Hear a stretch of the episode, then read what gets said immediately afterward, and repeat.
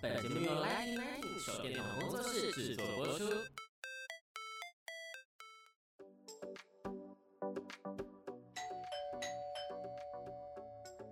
Hello，老师，准备好了吗？那就赶快来跟我们分享你想说的事吧。老师大声公。大家好，又到老师大声公的时间，我是 Lighting Lighting 的奶迪，很高兴今天我们邀请到 Teresa 老师，Teresa 老师好，奶迪好，大家好，我是 Teresa。看老师的装扮就知道，老师的舞蹈一定是来自于印度，对不对？对。那老师，你可以跟我们大概介绍一下印度舞它的严格，还是说怎么让大家了解印度呢？印度舞的话，它是来自于印度的北印度。我学的是卡萨克，是印度的北方舞蹈。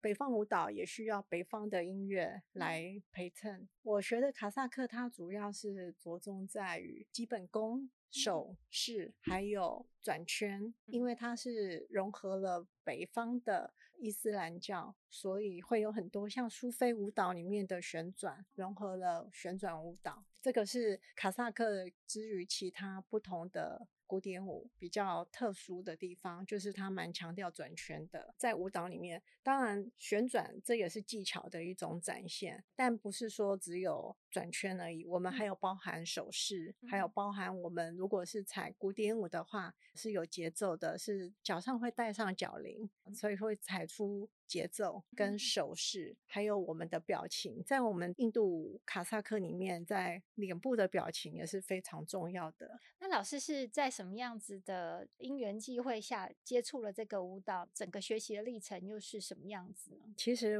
我接触印度大概有十五年。那在学印度舞之前，我本来就是一位素人，就是什么都不懂的，然后也不喜欢运动的。有一次我就是接触到了舞蹈 Salsa。然后我就从 Salsa 觉得哇，好酷的舞蹈，就是我可以控制自己的身体肌肉，进而接触到肚皮舞，再接触到印度舞，然后我就觉得，哦，我非常喜欢肚皮舞跟印度舞，就从此。踏上不归路，是踏上很厉害达人之路，就是从素人变达人这样。因为老师也是一开始是拜师学艺，到现在老师已经开课，开始有学生跟你一起学跳舞了。一开始我并没有觉得说期望自己就是要成为老师，嗯、一开始我只是很有兴趣，就从什么都不会。然后就很有兴趣，开始就慢慢学学，学到现在就有开课。对，上次去看还有一些学生才学过几次而已，可是跳起来就很优美，所以他们其实是有抓到要领哦。其实会来学舞蹈的，应该就是他也蛮喜欢异国文化，或者是蛮喜欢异国的电影。大部分会来的很多都是因为看了宝莱坞电影。我觉得看他们的表情其实都是很愉悦的，就是在舞蹈中他们有得到一个放松，跟得到他们想。要的那一种，就是一个境界吧。诶，那老师，像你刚刚有说过，你学过印度舞，也学过肚皮舞。那在我们可能都会觉得是比较东方色彩的舞蹈，怎么样去区别印度舞跟肚皮舞呢？肚皮舞的话，它是来自于中东埃及，嗯、比较在西方人眼中的 Oriental，从那个地方过来的。他们的舞蹈，比如说身体的运用、肌肉，也是跟印度舞是不一样的。那如果是肚皮舞的话，它是比较强调身体的小肌肉、腹部的小肌肉运用；但是印度舞的话，它比较强调在脸部的表情，或者是我今天是在演绎印度神话里面的哪一位神祇，有可能是男性湿婆神，然后有可能是女性 Radha。上次老师有跟我提过，说不一定是男生的舞者演绎的就是男生，相同的女生也可以演绎男生。在舞蹈里面的话，其实一位舞者，不管你是男性、女性，你身上都应该具备的男性跟女性同时存在的阴跟阳。比如说，一个男舞者，他也要配阴柔的那一面，或者是女舞者，你身体要有阳刚。你今天是扮演一位男神，你的表现身体，你就是男性。那个时候，舞者是没有分男性、女性。对，我觉得好的舞者是这样，就像我们在跳舞的时候，你的动作里面也是要柔中带刚，刚中带柔，刚柔并济。但那会不会像，比如说像中国也是，就是以前的戏剧的这方面，比如说京剧是不会出现女生的。那在印度一开始也是不会出现女生吗？其实我听到的是以前都是女生，是不会有男生的。哦、刚好对相反，一开始，嗯、但后来的话也有开始出现男生舞者。那像我们卡萨克里面，在所有印度八大古典舞里面，只有卡萨克有进入到宫廷舞蹈，所以卡萨克舞蹈也称之为宫廷舞蹈。是因为之前的有个印度国王，他非常喜欢卡萨克，所以他引进了卡萨克舞者。所有的印度舞里面，只有卡萨克有进入到宫廷里面，所以它是属于一个比较正式，会有祭祀的功能嘛？就是祭祀的时候表演的舞蹈。我们卡萨克主要是说书、说故事的人的意思，有可能是说我今天到一个地方，也许。就像庙口或者是哪里热闹的城镇，我就是在表演说故事，我表演神话画里面的故事，所以卡萨克就是说故事。然后我们的表情也非常的重要，因为其实你们是用身体语言，然后用你们的动作去说故事，对，不是说像是欧洲他们有那吟游诗人，然后他们就用诗去说，对，那你等于是说用舞蹈去演绎出来这整个故事的内容。对，那因为我们卡萨克舞蹈这个派流是马哈拉举派，印度古典舞有分卡萨克跟其他总共八种八大古典舞，嗯、那在卡萨克里面，我们又有分派流，我们是属于勒克瑙。派是比较优美的，那有一个是斋普尔派，它是非常强调技巧的展现。那他的身体自己转圈的话，就以速度非常快速。但相较之下，我们勒克瑙派比较在表情注重优美方面，这是你们最大的特色，就对。对。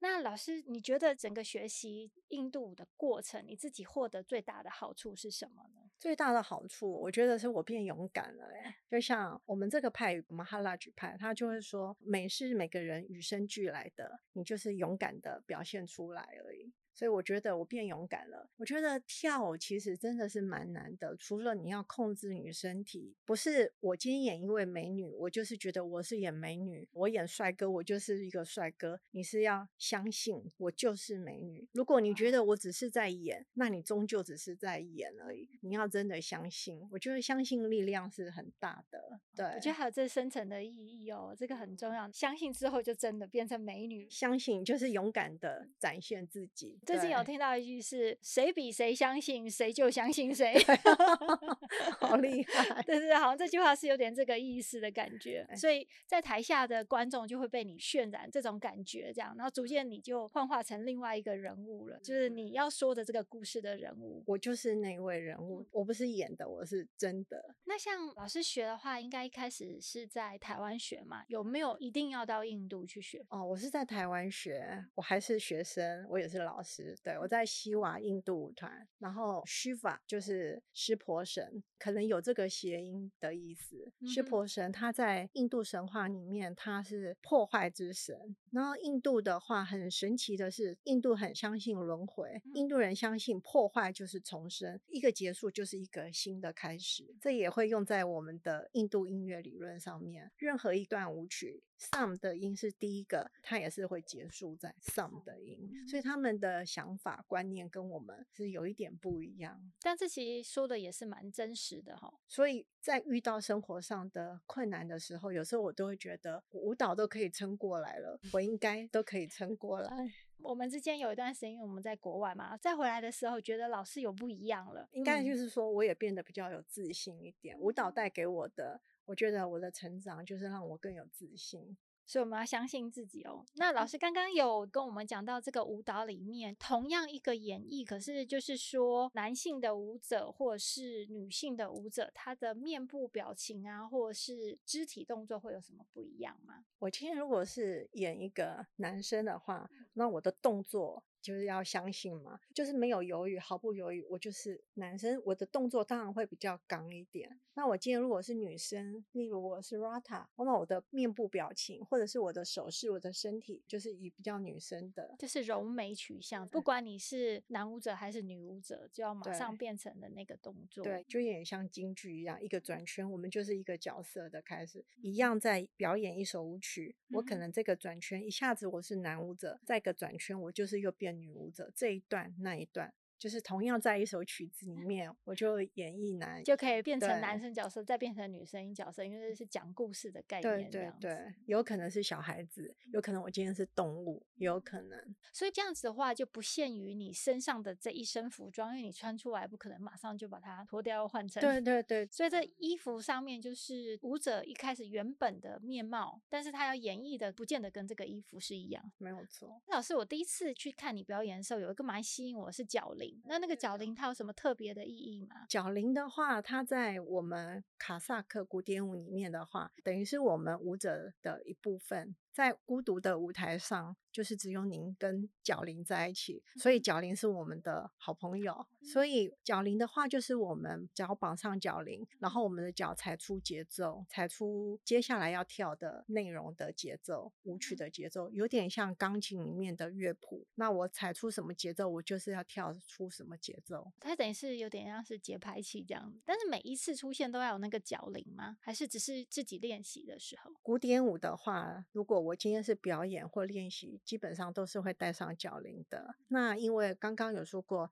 角铃是我们的伙伴，舞蹈的伙伴，所以我们是很珍惜它，很珍贵它，甚至我们会觉得它像神明一样。所以，当我们的脚带上角铃的时候，有两件事情是不会去做的。第一个就是不会带着它去上洗手间，然后还有一个就是脚上不会穿鞋子，带上角铃，因为印度人觉得鞋子是不洁的，所以当我们带上脚铃的时候是不会去洗手间，然后也不会穿鞋子。要注意，如果对卡萨克舞蹈有兴趣的同学，这个是我们一开始入门就会告诉大家要遵守的，所以这是首要规则就对了。因为它是我们很好的舞伴，甚或我们的脚铃里面的铃铛如果有掉落的话，我们也不会随地的丢弃在垃圾桶，我们就是会把它收集起来放在神桌前面。但它可以再缝回去吗？可以啊，你可以就是下次再从绑脚铃的时候，觉得哪个脚铃有脱落了，可以再放回去。就是当下的时候，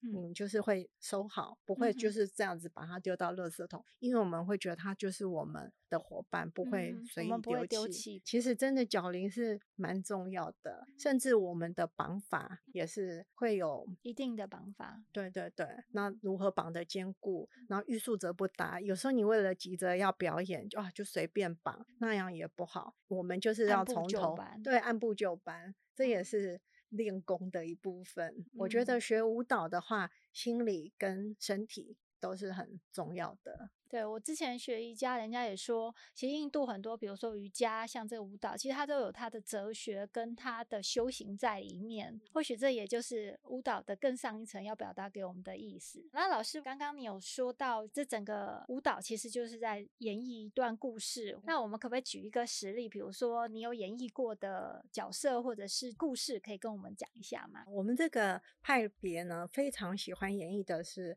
克里希那。Krishna 跟 Radha 的故事，克里希那是爱神，他是一个万人迷，所有的女生都为之疯狂尖叫的万人迷。对，他是一位男神，非常 charming。他的牧羊女的故事里面，就是有一位女主角叫 Radha。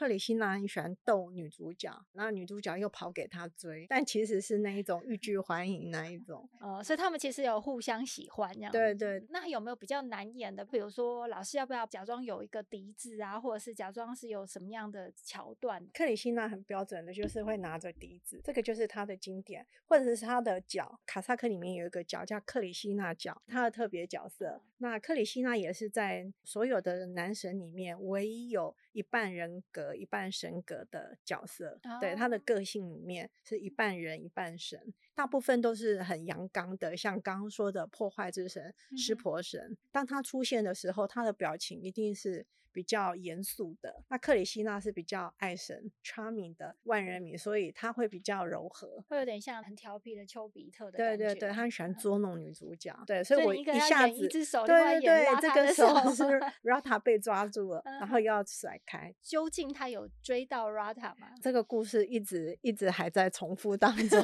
还没有演完。哇，这好精彩哦！那有没有是属于比较悲剧型的呢？悲剧型的故事哦。嗯呃，也会有，比如说那个湿婆神，嗯、对，他要去杀恶魔的时候，搅如海的时候。或者是恶魔的话被打败的故事，嗯、还蛮多的。所以这每个每个故事的话，如果说我们去看表演，我们不知道的状况，会有先一个讲解吗？还是在印度大家都知道这个是耳熟能详的故事？哦，如果说是在印度的话，应该是他们对他们的神话都很了解。嗯、那我觉得这也是我们为什么会很希望能够在台湾推广印度舞蹈，就是希望更多台湾观众可以了解。印度神话里面的故事，可能也可以透过我们的表演来介绍给大家。所以老师也肩负了一个很重要的使命，就是传递这个故事的一个启程。希望。那其实我们在这短短的十几分钟，老师给我们好多好惊奇又好特别。那如果说真的要跟老师一起学的话，那老师现在开课的时间，还有刚刚我们讲到说西瓦舞团，可以再帮我们介绍一下时间，或者是说。地点大概在哪里呢？西瓦印度舞团的话，我们是在长春路三百五十六号，对，二楼，楼下是一个米粉汤。那如果说各位听众刚刚没有听清楚呢，我们也会在我们的粉丝专业跟我们的脸书上面把这个详细资料再留下来。那如果还有想要问老师的问题的话，那也麻烦大家在下面留言，我们会传递给老师。那因为今天时间匆匆的来到，那很谢谢老师今天接受访问，大家可以订阅我们的频道，谢谢大家，谢谢老师，谢谢，谢谢乃迪，谢谢，谢谢大家。